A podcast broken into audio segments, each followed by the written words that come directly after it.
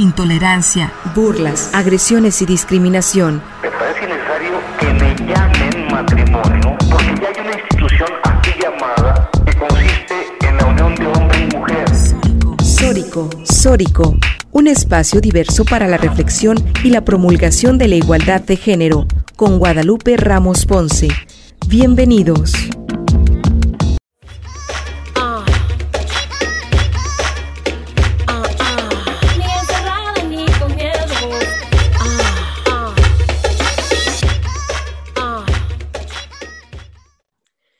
Hola, ¿qué tal? ¿Cómo están? Bienvenidas, bienvenidos a Sórico sin género de dudas. Agradecemos a quienes nos sintonizan esta tarde a través de Radio Universidad de Guadalajara por la frecuencia del 104.3 de FM en la zona metropolitana, el 107.9 de FM en Ocotlán, en la Ciénega, el 104.7 de FM en Lagos de Moreno, en la región Altos Norte, y el 105.5 de FM en Ameca, en la región Valles. Un saludo muy cordial a todas, a todos en esto que es nuestra primera transmisión del año en Sórico sin género de dudas. En este micrófono te saluda con muchísimo gusto Lupita Ramos y te invito a que te quedes con nosotras en esta siguiente hora para compartir y analizar los temas de género. Saludo también con muchísimo gusto a mis compañeras y conductoras eh, también de este programa, a Natalia Rojas y a Lucía Castillo. ¿Cómo están, queridas compañeras? Qué gusto comenzar este año 2021 eh, otra vez con ustedes en este programa de Histórico. Hola, buenas tardes Lupita y feliz 2021 para todas, ah, para nosotras y sobre todo también para todas las personas que nos escuchan y que nos acompañan como cada sábado a seguir reflexionando pues temas de género y tan importantes ah, para las mujeres y pues bueno, un placer eh, compartir micrófono contigo Lupita y con Lucía. Lucía, ¿cómo estás? Hola, ¿qué tal? Próspero 2021 para todas y todos. Me da muchísimo gusto regresar después de unas merecidas vacaciones, unas necesarias vacaciones. Y pues bienvenidos a, este programa histórico sin género de dudas. Tendremos una agenda muy amplia para abordar en este 2021. Las invitamos a que se queden con nosotros. Sí, por supuesto. Y bueno, y también eh, tú, Luz, Lucía, como, como productora de este programa, además que eh, nos has compartido ya estos avances que tenemos, tenemos ahora que estamos también en otras plataformas digitales para invitar a nuestra audiencia. Así es, ya estamos lo más actualizado posible en los podcasts de Spotify. Búsquenos, síganos en, en Spotify y en Anchor FM. Estamos como Sólicos sin género de dudas. Ahí pueden escuchar y descargar nuestros podcasts. También en la página de podcastudg.mx y en YouTube, en nuestro YouTube, en Facebook y en Twitter. Eh, búsquenos como Sóricos sin género de dudas y escúchenos, compártanos a ver si subimos en la lista de Spotify de los podcasts más escuchados. Sería un buen propósito del 2021. Seguro que sí, pues ya tenemos otras vías y otras eh, formas de comunicarnos y de, y de estar aquí también en esta sintonía con nuestra audiencia que amablemente cada semana pues está aquí con nosotras eh, también en esta reflexión conjunta con estos temas importantes, pero también a través de esas plataformas en donde pueden escuchar estos programas que quedan grabados ahí en, cualquier momento. Y hoy precisamente para hablar sobre los lineamientos de paridad en Jalisco eh, para estas elecciones, porque acuérdense que ya estamos en un proceso electoral en donde tendremos elecciones este 6 de junio del 2021 pues ya estamos en pleno proceso, pero también se han hecho avances importantes en torno a los lineamientos de paridad. ¿Qué significan estos lineamientos? Eh, en qué se ha avanzado, cuál es la situación en la que nos encontramos. Al concluir el año hablábamos un poco sobre esto y me da muchísimo gusto que para comenzar el año lo hagamos también con ese tema porque es un tema de suma trascendencia para el Estado en esta construcción de una sociedad mucho más democrática, pues tenemos que participar todas y todos y para eso tenemos invitadas especiales, eh, Natalia. Así es, Lupita. Tenemos, como tú bien lo dices, definitivamente este 2021 es un año importante para las mujeres, importante también para la participación política de las mujeres. Y bueno, para hablar de este tema están con nosotras Laura Plasencia Pacheco. Ella es maestrante en Derechos Humanos en el ITESO, es compañera y activista feminista, expresidenta de la Comisión de Igualdad de Género en la Cámara de Diputados, integrante del Comité de América Latina y el Caribe para la Defensa de los Derechos de la Mujer, CLADE en Jalisco.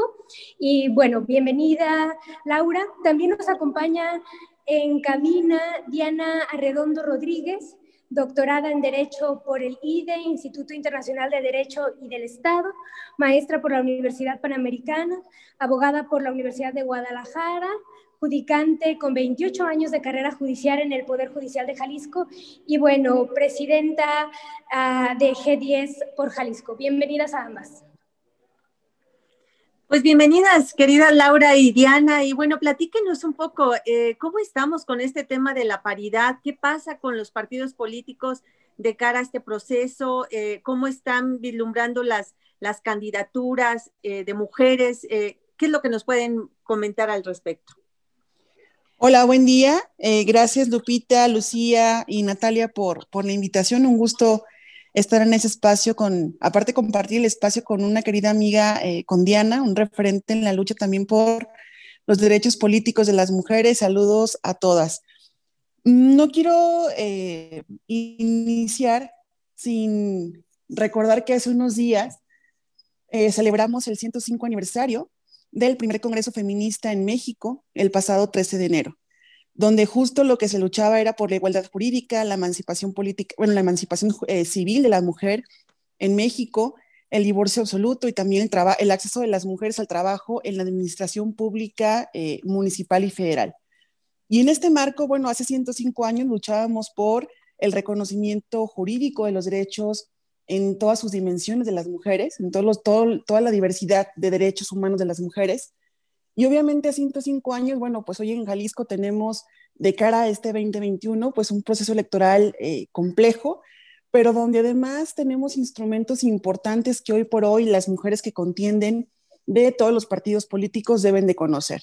Hace unos años, eh, hace dos años específicamente, en el 2019, pues se consolidó en México una, dos reformas importantes, la de paridad en todo y también la de violencia política contra las mujeres en razón de género. Es decir, considerar este tipo de violencias que afectan el ejercicio de los derechos político-electorales de todas las mujeres de todos los partidos políticos en nuestro país, hoy ya es un delito que se persigue por la vía administrativa, por la vía electoral o eh, también por, eh, por la vía penal. Y en este marco, bueno, pues iniciamos un 2021, obviamente con eh, claroscuros, iniciamos un 2021 en materia electoral donde vemos una vez más los partidos políticos que están revisando de qué manera evadir la responsabilidad para poder apoyar candidaturas femeninas en los municipios más importantes por densidad poblacional y por relevancia económica.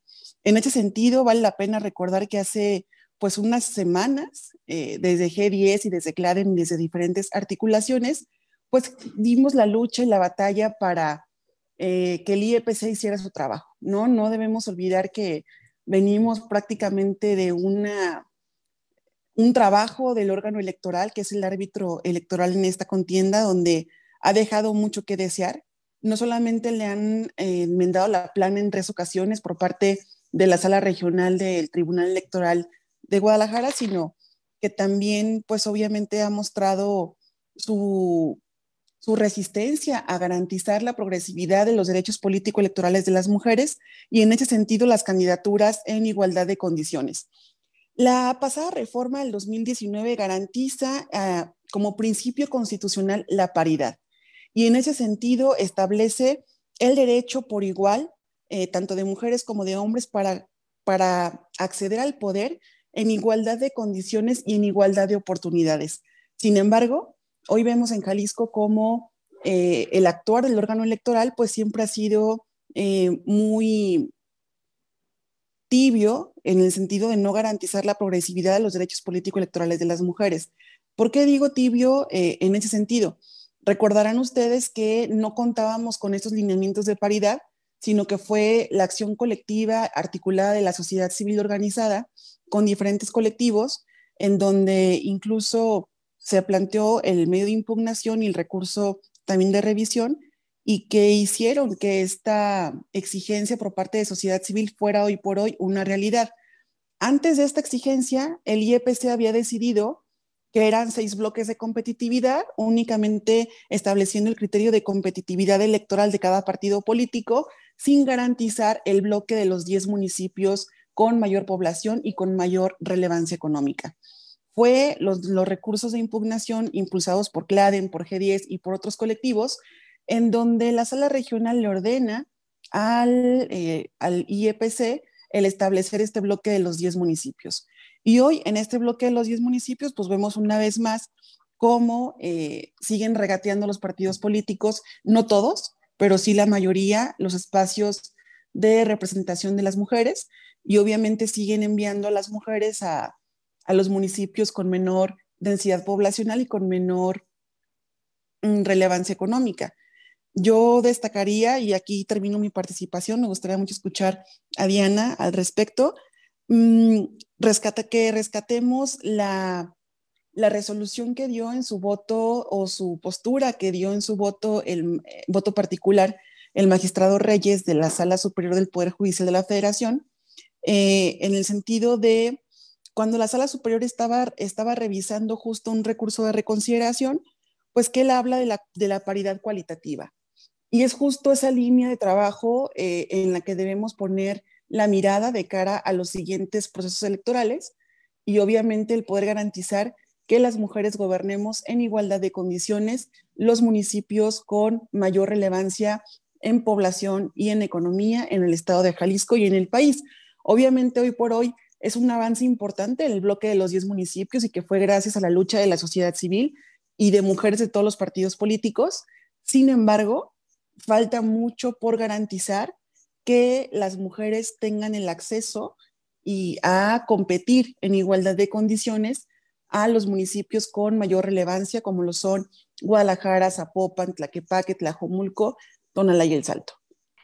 Diana, ¿qué, nos puedes decir tú sobre estos lineamientos? Mm, los lineamientos tal cual quedaron ya para el de cara al, al próximo 6 de junio. Pues efectivamente, como lo refiere Laura Plasencia, eh, eh, nos quedaron a deber, ¿no? Y, ciertamente quienes instamos a la autoridad electoral eh, judicial para que le corrigieran la plana por tercera ocasión al Instituto Electoral y de Participación Ciudadana del Estado de Jalisco, esperábamos más del Tribunal Electoral, de la Sala Superior del Tribunal Electoral, atento a la forma en que habían estado resolviendo con antelación los temas de, derechos de las mujeres a la participación política. Y, bueno, se quedó corta la sentencia por ahí en relación al voto, al voto eh, eh, que destacaba Laura respecto del magistrado Reyes Rodríguez Mondragón, eh, que, que, votó en contra de la resolución de los otros magistrados en los recursos de reconsideración 360, 361 y 362, pues él establecía que contrario a lo que, a lo que se dijo en la sentencia, sí había un tema de constitucionalidad que analizar, ¿no? Y este tema de constitucionalidad que, que debieron de haber analizado y entrado al fondo está vinculado precisamente con ese tema de la participación política de las mujeres de forma cualitativa.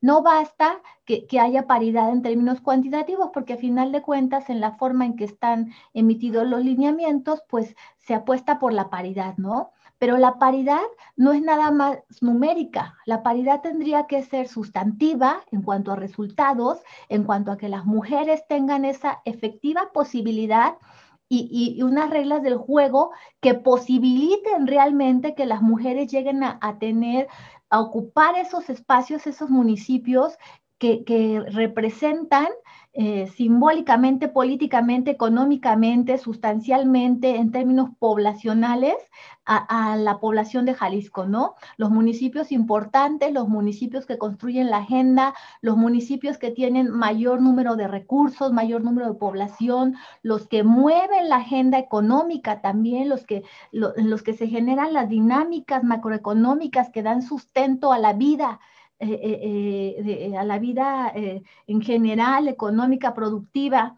del Estado de Jalisco, ¿no? Y eso es lo que está fallando. la forma en que quedaron los lineamientos, a final de cuentas, la sala dijo que quedaba la resolución en los términos que la estableció la sala regional del Tribunal Electoral del Poder Judicial de la Federación, en la cual al dar cumplimiento a la misma, el Instituto Electoral y de Participación Ciudadana, pues dejó el tema de los 10 municipios de mayor población, mitad mujeres y mitad hombres, pero dejando esa libertad precisamente a los partidos políticos para que los designen, ¿no? Y es ahí donde no se da esa posibilidad real o esas condiciones efectivas para que las mujeres accedan en igualdad de oportunidades de resultados a los municipios más importantes del estado de Jalisco, eh, eh, ocupados en la zona conurbada, ¿no? Zapopan, Tlaquepaque, Tlajomulco, Tonalá y Puerto Vallarta. Algunos partidos este, políticos este, respetarán eh, el compromiso con, la paridad y con la paridad sustantiva, otros no, lo, sabemos cuáles son y vemos la renuencia de ellos constantemente a hacerlo, pero a final de cuentas lo que se buscaba a través de instar todas estas acciones legales a través del Tribunal Electoral, pues era que se generaran esas condiciones reales y que las mujeres por primera vez en la historia, atento al principio de progresividad, pues tuvieran esa oportunidad de acceder a esos cinco municipios más importantes, ¿no? Lo ideal hubiera sido que se entrara el análisis de fondo en la sentencia de los temas de constitucionalidad, de los temas de, de, de, paridad cualitativa, y que se estableciera que, la, que en los 10 municipios más poblados eh, eh, Zapopan, Tlaquepaque, Tlajomulco, Tonalá, Puerto Vallarta, El Salto, Lagos de Moreno, Tepatitlán y Zapotlán el Grande, mujeres y hombres fueran uno a uno, ¿no? Con acciones afirmativas, empezando por mujeres en números impares, y, así habría esas condiciones reales de que a final de cuentas de esos 10 municipios quedaran cinco mujeres, ¿no? Y, y, bueno, pues eso no pasó así, se mantienen los lineamientos como, como se aprobaron en tercera vuelta en, el Consejo Electoral y de Participación Ciudadana del Estado de Jalisco y habrá que, esperar que, los partidos políticos se muestren y, sean congruentes con ese discurso políticamente correcto que tienen en torno a incentivar la participación política de sus mujeres afiliadas. Sí, bueno, sin duda nos quedaron a deber en los tribunales y ahora, como bien lo señalas, Yana y Laura, eh, pues la cancha, eh, la pelota está en la cancha de los partidos políticos.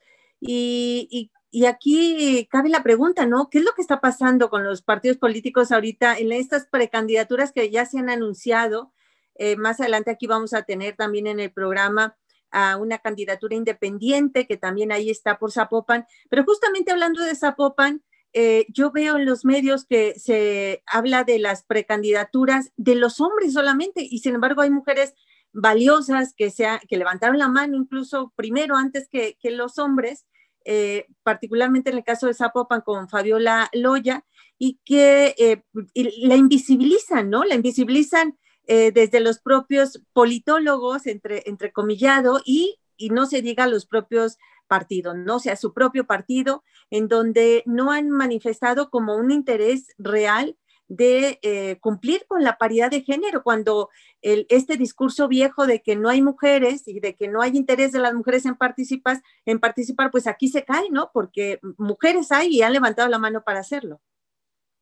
Efectivamente, Lupita, es, ese es el tema, el tema de fondo, que mientras no haya esos lineamientos, esas reglas claras que los obliguen a proceder en consecuencia, y a colocar candidaturas de mujeres en forma paritaria y en forma paritaria cualitativamente hablando, pues los partidos políticos van a hacer lo que quieran y gusten, ¿no? Como tradicionalmente lo han hecho. Efectivamente, como tú lo dices, el tema, ese discurso eh, gastado de que no hay mujeres, pues las mujeres en todos los partidos políticos lo han dejado abajo, ¿no? Porque en todos los partidos políticos muchas valiosas mujeres con amplia trayectoria, con mucha experiencia dentro de la vida pública en el estado de Jalisco ha levantado la mano. Y como tú dices, los mismos partidos, los medios de comunicación, los comentaristas, los politólogos, las invisibilizan en la medida en que no hacen referencia a estas mujeres que están levantando la mano, ¿no? Y lo que se oye en medios, lo que se ve en redes sociales, lo que circula en los chats, pues es precisamente ese, esos posicionamientos de hombres no vamos a, mencionar este, nombres en particular, pero a final de cuentas todos los partidos van por la misma tónica, ¿no? La apuesta seguramente ahora eh, eh, eh, será ver esos nuevos partidos que, que, surgieron y se aprobaron en el estado de Jalisco, Futuro y Hagamos, que de alguna forma Futuro ya manifestó ese compromiso con, ir en paridad y estableció en sus lineamientos internos precisamente que irán en paridad en, forma progresiva, pues esperemos que realmente lo hagan, ¿no? Eh, eh, el otro partido, pues ya estamos viendo que está tomando eh, personas de aquí y de allá que, vienen de otros partidos políticos y a final de cuentas, pues es más de lo mismo, ¿no? No se generan esas condiciones reales para que las mujeres que están ahí invisibilizadas, trabajando, este, gestionando y demás, pues tengan la oportunidad de acceder a las candidaturas y pues ya lo veremos cuando se presenten las listas definitivas.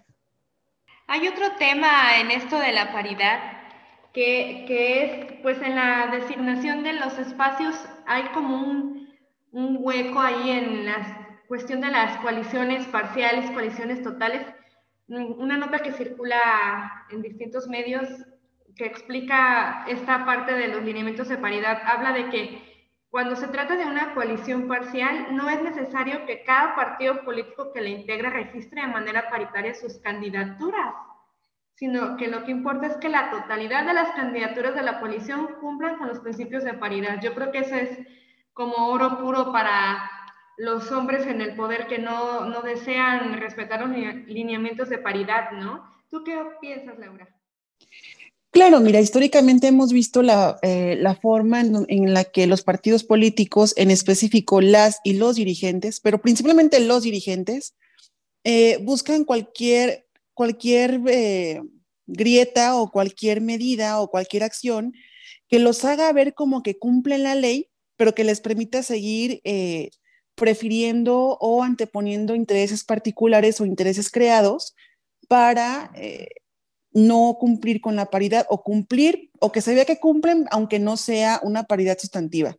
Aquí me parece importante lo que tú destacas, Lucía, y también lo, lo, lo comentó en su momento Lupita con relación al compromiso que realmente manifiestan los partidos políticos en garantizar opciones de elegibilidad de candidaturas eh, probadas, perfiles profesionales y perfiles eh, que sí garanticen no solamente una competencia electoral, una, eh, un resultado electoral que es importante para todos los partidos políticos, sino un modelo o un proyecto político de ciudad.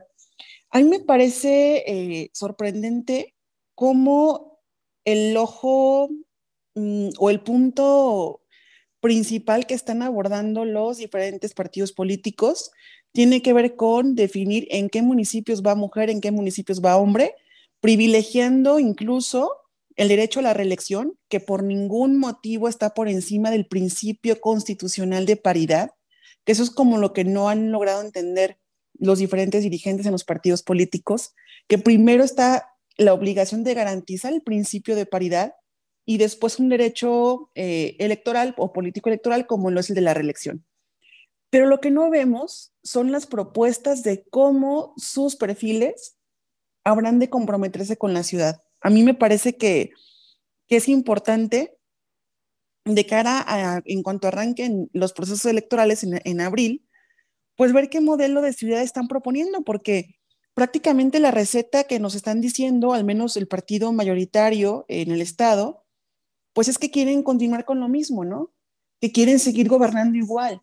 que quieren tener los mismos resultados, al menos, por ejemplo, en Zapopan, en Guadalajara o en Tlajomulco, porque ahí se privilegia un acuerdo del club de Toby para impulsar una candidatura y pagar con eso una prebenda o pagar con eso un compromiso político futuro con un actor de su partido, sin que eso les o sin que les importe, ¿no? Incluso menoscabar, afectar, anular eh, los derechos político-electorales de sus cuadros femeninos. Hablo específicamente de Zapopan.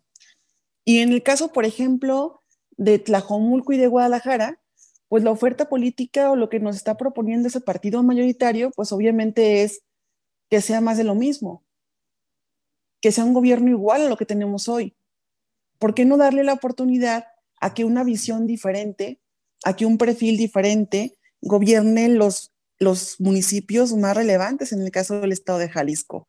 Me parece que la grave crisis en materia de derechos humanos, la grave crisis de seguridad, la grave, la grave crisis en materia de desaparición de personas, la grave crisis en feminicidios, en violencia contra las mujeres, en trata y tráfico de personas, de mujeres, y bueno, de mujeres, de niñas y niños, eh, la grave crisis que trajo consigo eh, la pandemia por COVID, en donde vemos una doble, triple carga eh, para las mujeres en los trabajos de cuidados, en el trabajo doméstico no remunerado, que vemos cómo la brecha salarial y la brecha tecnológica sigue ampliándose, ¿no? Con este contexto de pandemia y en donde incluso vamos a sufrir de una mayor precarización de la condición de vida de las mujeres. Y lo que a mí como ciudadana me preocupa es dónde está la oferta política de los partidos políticos, porque creo que hoy por hoy deben de valorar mucho que la credibilidad está por los suelos de todas las marcas que la credibilidad de la ciudadanía está por los suelos eh, en relación con los partidos políticos y que obviamente urge nuevas formas de política y urgen nuevos modelos en donde las mujeres ahí juegan un rol importante, ¿no?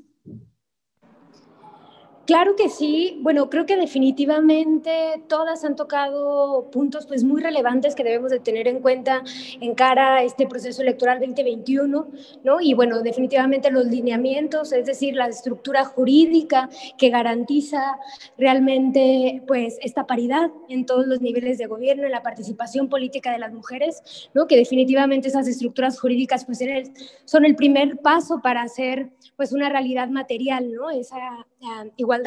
Sin embargo, pues también debemos de ser observantes de eh, la calidad y los contextos en los que las mujeres pueden realmente ejercer nuestros derechos políticos electorales. Y bueno, y por último, pues la construcción de agendas uh, con propuestas políticas distintas, sobre todo que pongan a las mujeres eh, su dignidad y su vida en el centro, ¿no? Y sus derechos humanos. Y bueno, de todo esto vamos a seguir reflexionando en el siguiente corte y también tenemos a más invitadas, invitados a, esta mesa de diálogo. Entonces vamos a un pequeño corte y regresamos para seguir reflexionando. El respeto a la preferencia ajena es la paz. Sórico. Sórico. La tolerancia es. Relativa. Relativa. La aceptación, la aceptación es absoluta. Sórico.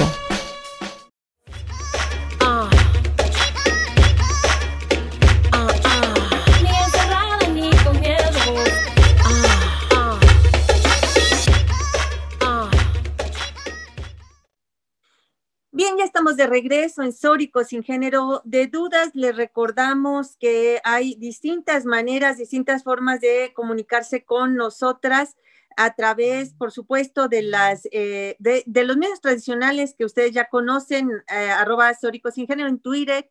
Estamos también en la página de Facebook.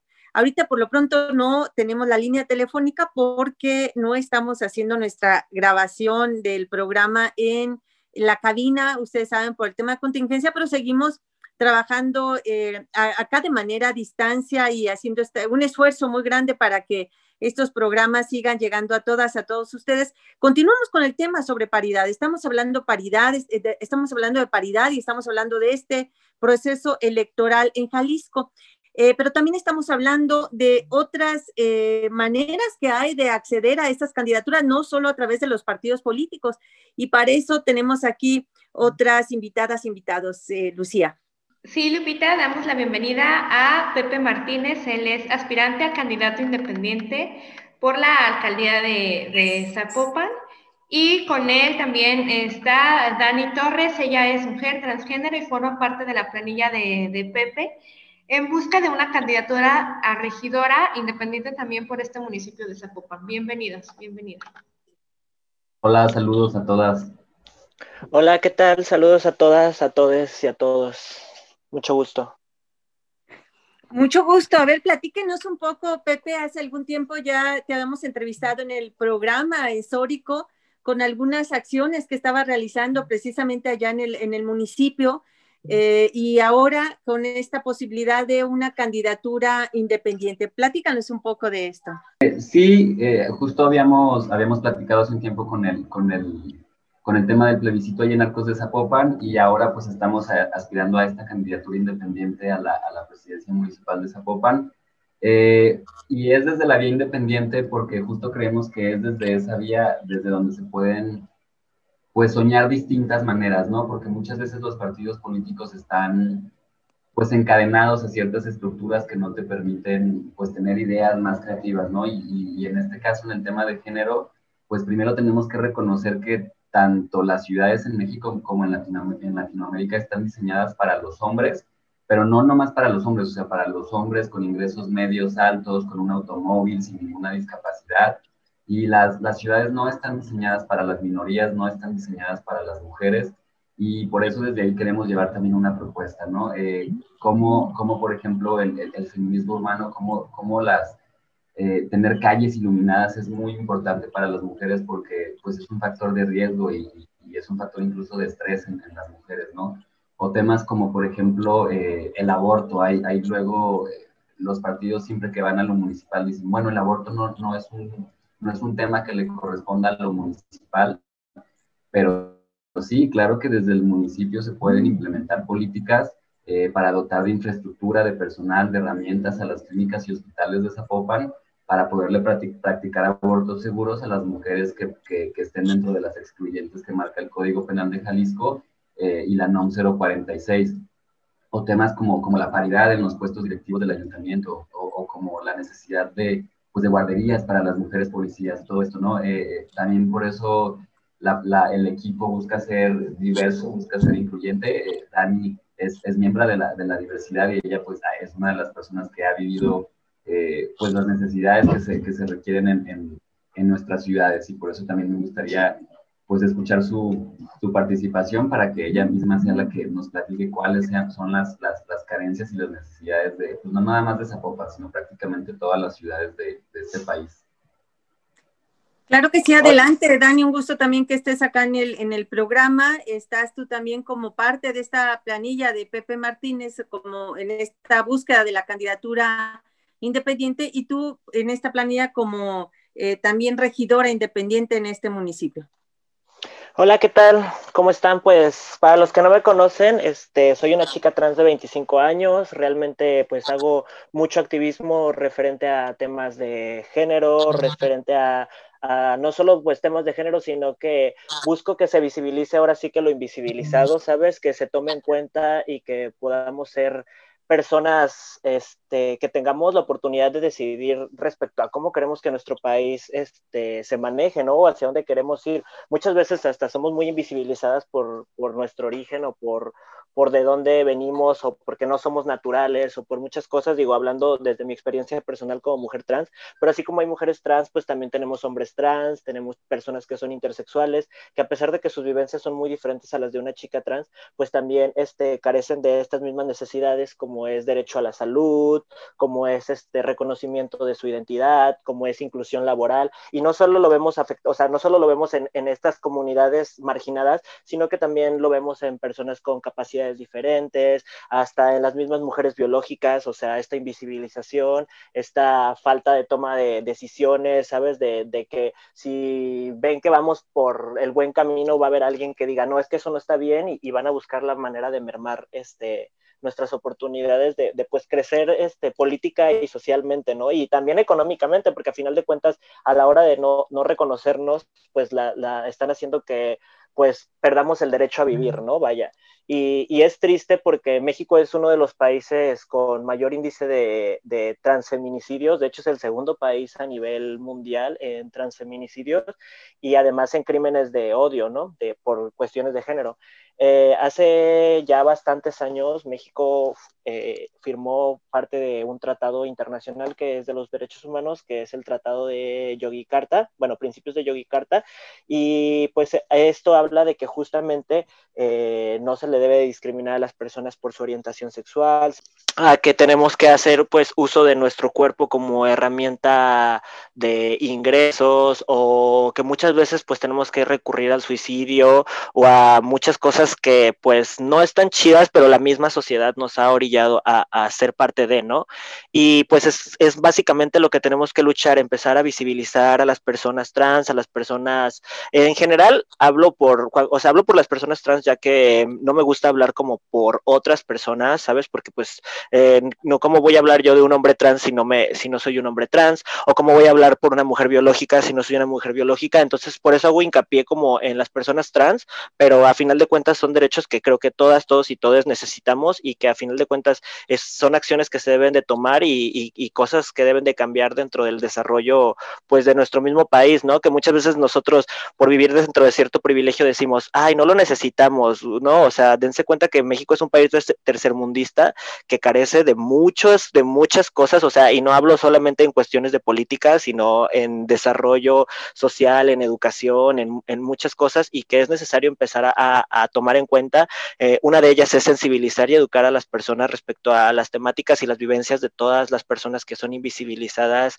y que forman parte de minorías, eh, porque muchas veces no reconocemos sus necesidades, no reconocemos la falta de sus privilegios y tampoco reconocemos sus derechos ni, ni nada, ¿sabes? Este, otra de las cosas de sobre aparte de sensibilizar y educar a las personas es, es poderle dar una salud digna a cualquier persona sin importar su identidad de género, su religión, su raza, eh, nada, o sea, muchas veces me ha tocado ver como personas solamente por no tener los recursos suficientes, por ni siquiera saberse expresar bien en frente de algún, de algún practicante de la medicina o, de alguna institución que pues esté, este, diseñada para proporcionar bienestar y salud a las personas, este, se encarga realmente, es como de que, ay, no, es que ni siquiera te estoy entendiendo, o sea, me ha tocado ver tantas inconsistencias respecto al cómo nos trata eh, la élite privilegiada y no solo ellos, pues, o sea, el problema aquí en México es que luego ni siquiera gozamos de privilegios y creemos que gozamos de ellos y es por lo mismo, por justo esta falta de educación que tenemos y de sensibilización y que creemos que un privilegio nos hace pasar por encima de las personas. Entonces, pues, también es importante recalcar que a final de cuentas, cuando una persona morena, trans, tatuada va a pedir trabajo a comparación de un hombre blanco privilegiado, ¿sabes? De clase media alta, pues obviamente sin importar el trabajo que sea, van a, van a preferir darle el trabajo a esta persona que cuenta con estas, este, como con, pues ahora sí que con las características necesarias para poder dar una buena imagen y que la gente diga, ay, mira, sí, es que es güerito, es que es esto, es que es el otro. Entonces, pues básicamente es lo que estamos buscando con la candidatura de PP. O sea, soy un poco alebrestada y a veces hablo un poquito de más, pero porque creo que es, es importante que las personas sepan de la manera más cruda, real y con las palabras más, más simples el cómo está construido su país, el cómo se desarrolla y el hacia dónde pretendemos o hacia dónde queremos ir las personas que estamos interesadas en realmente lograr este cambio, ¿no? Que la verdad me doy cuenta que una puede estar en cualquier espacio que quiera si se lo propone, solamente que hay que luchar mucho por ello. Eh, yo creo que yo soy la primera mujer trans que va por en Jalisco por algún puesto político y pues históricamente eso me hace sentir súper feliz, ¿no? Eh, y quién lo está, o sea, realmente quién lo está visibilizando, quién me está tomando en cuenta, o sea, ¿sabes? Son muy pocas las personas y no me molesta porque gracias a Dios nunca he necesitado de esa visibilidad para decirle al mundo, aquí estoy, soy visible y estoy lista para reconocer mis derechos y luchar por ellos. Y gracias a Pepe, gracias a esta candidatura independiente, gracias a este 2021 que a pesar de que aún seguimos con COVID, hemos tenido muchos cambios en muchas cosas que para mí son muy importantes, como pues que cada vez este, le dan más oportunidad a las personas trans de, de acceder a trabajos, porque tristemente empresas internacionales acceden al país para aquí trabajar y por medio de nuestro país generar, pero pues son empresas que pues vienen con otra mentalidad y que muchas veces ah, aceptan a personas con diferentes capacidades, aptitudes, actitudes, géneros, este, color de piel, etc, etc, etc. Y, y, es cuando uno se da cuenta de que pues realmente nosotros como país y como, como pues ciudad, vaya, hablando de Zapopan, pues carecemos de muchas cosas y como muchas veces nosotros nos queremos posicionar como si fuéramos un primer mundo cuando realmente pues no lo no, no somos, ni estamos, ni formamos parte de, y mucho menos nuestros, nuestra política va por ahí, ¿sabes? O sea. y pues sin duda, sin duda, Dani, pues esto, todo esto de lo que nos hablas son eh, parte de, una agenda que tiene que ser eh, eh, de todos los partidos y de todas las candidaturas. Qué bueno que ustedes desde esta candidatura independiente, pues lo tienen muy claro, además con tu propia candidatura, ¿no? Como persona trans y, y con la idea de llevar pues esta sensibilización ahí desde el cabildo de una problemática eh, como esta, que ha estado invisible durante muchos años. Eh, y además ustedes han tenido otro, otro problema, yo leí hace poco en redes que tenían problema para, para este tema de las firmas. Pepe, ¿cómo, cómo está eso? ¿Cómo es que hay que eh, firmar para que se pueda registrar tu candidatura? Platícanos un poco acerca de eso, por favor. Eh, sí, hemos tenido broncas, eh, pues sobre todo por el tema de la pandemia, ¿no? La, la, aplicación se supone que tenía una opción para que la gente se pudiera tomar su propia firma en su casa para no exponerse a, pues, al virus, pero eh, no está funcionando. Ya muchísima gente nos ha dicho que, pues, de hecho, todos los que, todos y todas y todos los que se han querido registrar o autofirmar desde su casa no lo pueden hacer, no sirve la aplicación, entonces, pues, vamos a eh, a pedirle al IEPC aprovechar y al Instituto Nacional Electoral que, que, arreglen eso porque pues estamos en un tema muy, muy complicado ahorita de pandemia, donde por supuesto que nos interesa obtener la candidatura, pero creo que todavía es más importante la salud y la vida. Entonces, eh, eh, hay personas del equipo que tienen algún tipo de comorbilidad. Tere, por ejemplo, pues es una sobreviviente de cáncer, entonces no la podemos estar sacando a la calle a pedir firmas entonces, eh, pues te digo, nos interesa la candidatura, pero no, eso no puede estar por encima de, de, la seguridad del equipo. Entonces, por eso le quisiéramos pedir otra vez al, al IEPC y al INE que, que arreglen esa parte porque la, no, no sirve para, para la, autofirma, ¿no? Y, y, sí, justamente hace rato con lo que decía Laura, estoy súper de acuerdo que, que, que, urgen nuevos modelos de política, que tenemos que ver cómo los perfiles de los partidos, eh, sean hombres o sean mujeres o con el género que se identifiquen, eh, cómo se comprometen con la ciudad, porque pues yo tengo muy claros mis privilegios, eh, pero no por eso me voy a hacer de la vista gorda, hacer como si nada pasara y no comprometerme con los temas de género o los temas sensibles solamente para no perder votantes conservadores, ¿no? Eso es también lo que queremos aspirar desde la candidatura independiente, eh, poder decir pues las cosas como son, eh, te digo, sobre todo en temas de, pues de derecho a, a, la decisión de la mujer sobre su cuerpo, en temas de feminismo urbano, y pues vamos a seguirle dando. Oye, ¿y qué se requiere para, para la candidatura independiente? ¿Cuántas firmas se requieren? ¿Hasta cuándo se tiene que firmar? ¿Cómo es ese proceso? Por favor, compártenos. Sí, mira, para la candidatura independiente requerimos, requerimos juntar 10.700 firmas en un periodo de 40 días. Eh, todavía nos queda un poquito más de un mes, ya llevamos más de, más de mil firmas eh, y, hay dos maneras. Se podría hacer supuestamente tú solo desde tu casa descargando la aplicación que se llama INE Apoyo Ciudadano, pero la verdad es que no está funcionando. Entonces a todas las personas que nos escuchan, si se quieren eh, registrar, si quieren que, que, les tomemos la firma, mándenos un WhatsApp al 332-938-7329. 332-938-7329 pues para poder ponernos en contacto y que, y que, que, nos, nos, ayuden con su, con su, firma. Esto no es un voto, obviamente nada más es darnos la oportunidad de aparecer en la boleta como, como candidatos independientes, como candidatas, candidatos y pues la, la, la, promesa es llevar esta agenda inclusiva, ¿no? Inclusiva en temas de género, pero también inclusiva en temas de discapacidad, porque les decía que hay gente en el equipo con discapacidad que pues también necesitan infraestructura específica y la ventaja de Zapopan es que pues tienen dinero para hacerlo, ¿no? Podemos empezar a hablar de baños, LGTB, eh, distintas se tocan a veces desde los partidos tradicionales por el miedo a perder el voto conservador eh, y es una de, las cosas que me da mucho gusto que, que, por ejemplo Dani esté en el equipo que pues representa pues las dificultades de, de muchas personas pues de, chicas trans, de minorías en general. Y precisamente en este tema de, de la paridad que, que, también estamos platicando hoy en Sórico sin género de dudas, eh, en ese tema de la paridad, ¿cómo se manejan las candidaturas o en las aspiraciones a candidaturas independientes? Y tú, eh, desde tu candidatura, Pepe, ¿cómo, cómo has trabajado o este, estos lineamientos de paridad, este respeto, pues, por el 50-50 en, en la candidatura? Sí, eh, bueno, desde, desde el, la planilla o el, equipo para, para, una presidencia municipal eh, también aplican reglas de paridad, lo que significa que si yo estoy aspirando a la, a la posición de presidente municipal, la siguiente posición tendría que ser eh, para una mujer o para una persona que se identifica como mujer y luego ya podría ser un hombre y luego una mujer. ¿no? Nosotros estamos tratando de ir un poco más allá para no solamente respetar, digamos, las reglas de paridad de uno, una, uno, una, sino además también asignar a, eh, mujeres eh, puestos específicos que no tendrían necesariamente que ser para mujeres, que son libres, pero nosotros sí los estamos asignando a mujeres, ¿no? Tal es el caso de la sindicatura. Eh, usualmente la sindicatura no, no, no, se asigna a mujeres también, en nuestro caso sí.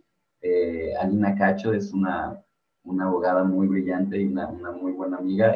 decidimos también que la coordinación de campaña iba a ser para, para una mujer eh, porque te digo, yo pues entiendo perfectamente mis privilegios como hombre, pero también estoy totalmente consciente de las dificultades y de, las necesidades de, tanto de infraestructura urbana y de, pues, prácticamente todos los servicios públicos para, para las mujeres, ¿no?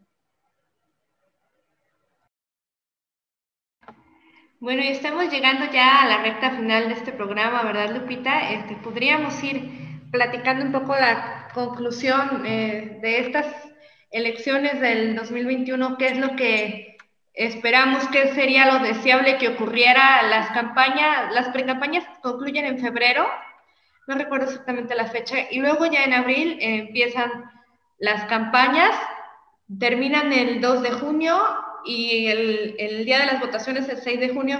¿Qué es lo que sería deseable para ir concluyendo este programa? Diana, ¿tú qué nos puedes mm, platicar?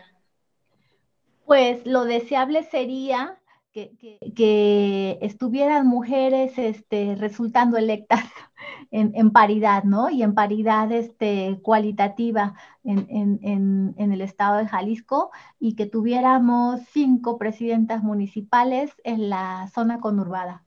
Eso sería lo ideal, ¿no? Y que la ciudadanía además de que los partidos políticos postulen mujeres en forma competitiva, pues que la ciudadanía vote por mujeres y que las mujeres que lleguen sean mujeres comprometidas con la agenda de los derechos humanos y con la progresividad en el reconocimiento de los derechos humanos. Sí, sin duda, sin duda, eh, Diana, tienes toda la razón. Esta debe ser una agenda que debe estar presente en todas y en todos los candidatos y en todos quienes lleguen a ocupar algún cargo. Eh, bueno, y seguimos con, con ustedes, Pepe, y, y Dani, por favor, sus conclusiones finales antes de, pasar con, con Laura y que nos dé su conclusión final también. Pepe y Dani. Eh, pues yo nada más decir que, que, que pues sí, tenemos que, que, ver todos los perfiles y sí, esperemos que lleguen muchas mujeres y una vez que lleguen, pues que se comprometan eh, pues con la agenda de las mujeres, ¿no? También para, pues para poder ir avanzando en este tema de, de progresividad y, también derechos humanos, estoy totalmente de acuerdo con Diana que eso es justo lo que necesitamos, hacer ciudades más incluyentes y por eso pues es también un, honor para mí que, que, Dani sea la primera como aspirante candidata de, como una chica trans. Así es, Dani, un gusto tenerte también acá. ¿Cuál será tu, tu mensaje final? Pues lo único que tengo que decir ya para concluir es que justamente yo creo que hay que apegarnos a la agenda para realmente poder desarrollar eh, derechos de inclusión en todos los ámbitos este, y pues poder eh, optar de voz, de palabra y dejar de invisibilizar ahora sí que a, las personas invisibilizadas, ¿sabes? Que si alguien se acerca a ti, sea hombre, sea mujer, sea trans, sea alguien con capacidades diferentes, poder realmente escuchar a esas personas y reconocer las necesidades de cada una de estas personas y poder trabajar para desarrollar un mejor futuro por México. Este, este, también es importante que pues nosotras como mujeres seamos este, fieles a nuestro discurso y siempre pues mantenernos listas y dispuestas para, para decirle al mundo esto no está bien y estamos listas para, para luchar por ello. Entonces, pues básicamente es algo como muy, muy, muy mío, pero me gustaría pues se los comparto final porque creo que es importante y es algo que viene de, desde adentro, ¿no? Del, del decir ya basta y queremos vivir a gusto y en paz. Sí, muchas gracias. Eh, Laura, Laura Plasencia, ¿cuál sería tu mensaje final? Claro, suscribo totalmente lo que acaban de, comentar quienes me antecedieron en la voz, principalmente lo que comentó Diana, con relación a los perfiles, a las mujeres candidatas ganando elecciones, gobernando las principales ciudades de, de la zona metropolitana, y obviamente con una agenda muy clara, ¿no? Creo que hoy por hoy el gran reto que, al que aspiramos como ciudadanía es tener representantes eh, políticos o representantes populares que asuman su responsabilidad, que no evadan su responsabilidad o su obligación para garantizar un municipio con perspectiva de género, con igualdad de condiciones, con una política pública real en materia de prevención, atención, sanción, erradicación de la violencia contra las mujeres. Em, obviamente, pues que en esa agenda estén plasmados no solamente los ideales, ¿no? sino también las obligaciones y que se concreten con resultados para poder garantizar una construcción de una ciudad para todas y para todos y para todes. Una ciudad con la que nos identifiquemos. Y hablo de una ciudad, me refiero a todos los municipios del estado de Jalisco. Obviamente esperamos que sea un contexto electoral sin violencia política contra las mujeres en razón de género, y en ese sentido también desde G10, desde, desde diferentes colectivas, pues estaremos dando seguimiento, ¿no? Y atendiendo los casos de, de mujeres que sean víctimas de este tipo de violencia y que sigamos recordándole a los partidos políticos que no es ético postergar los derechos político-electorales de las mujeres, que no es ético privilegiar los acuerdos de Club de Toby y acuerdos eh, con intereses creados por hombres menoscabando los derechos político-electorales de las mujeres, que no es ético que sigamos postergando el acceso y la garantía del derecho al poder de las mujeres y que obviamente tenemos que eh, seguir transitando y seguir caminando hacia un estado, hacia unos municipios en donde el nacer mujer no signifique ganar menos, no signifique tener menos oportunidades laborales, no signifique ser víctima de trata, no signifique ser víctima de feminicidio o no signifique ser víctima de desaparición forzada. Es todo.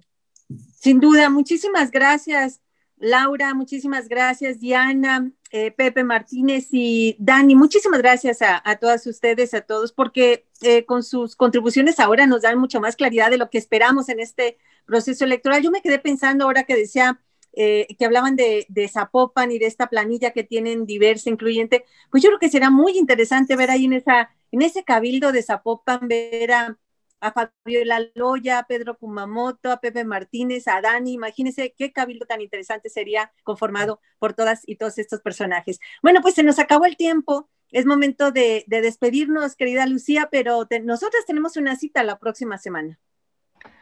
Nos escuchamos la próxima semana aquí en Sórico sin género de dudas. Hasta pronto.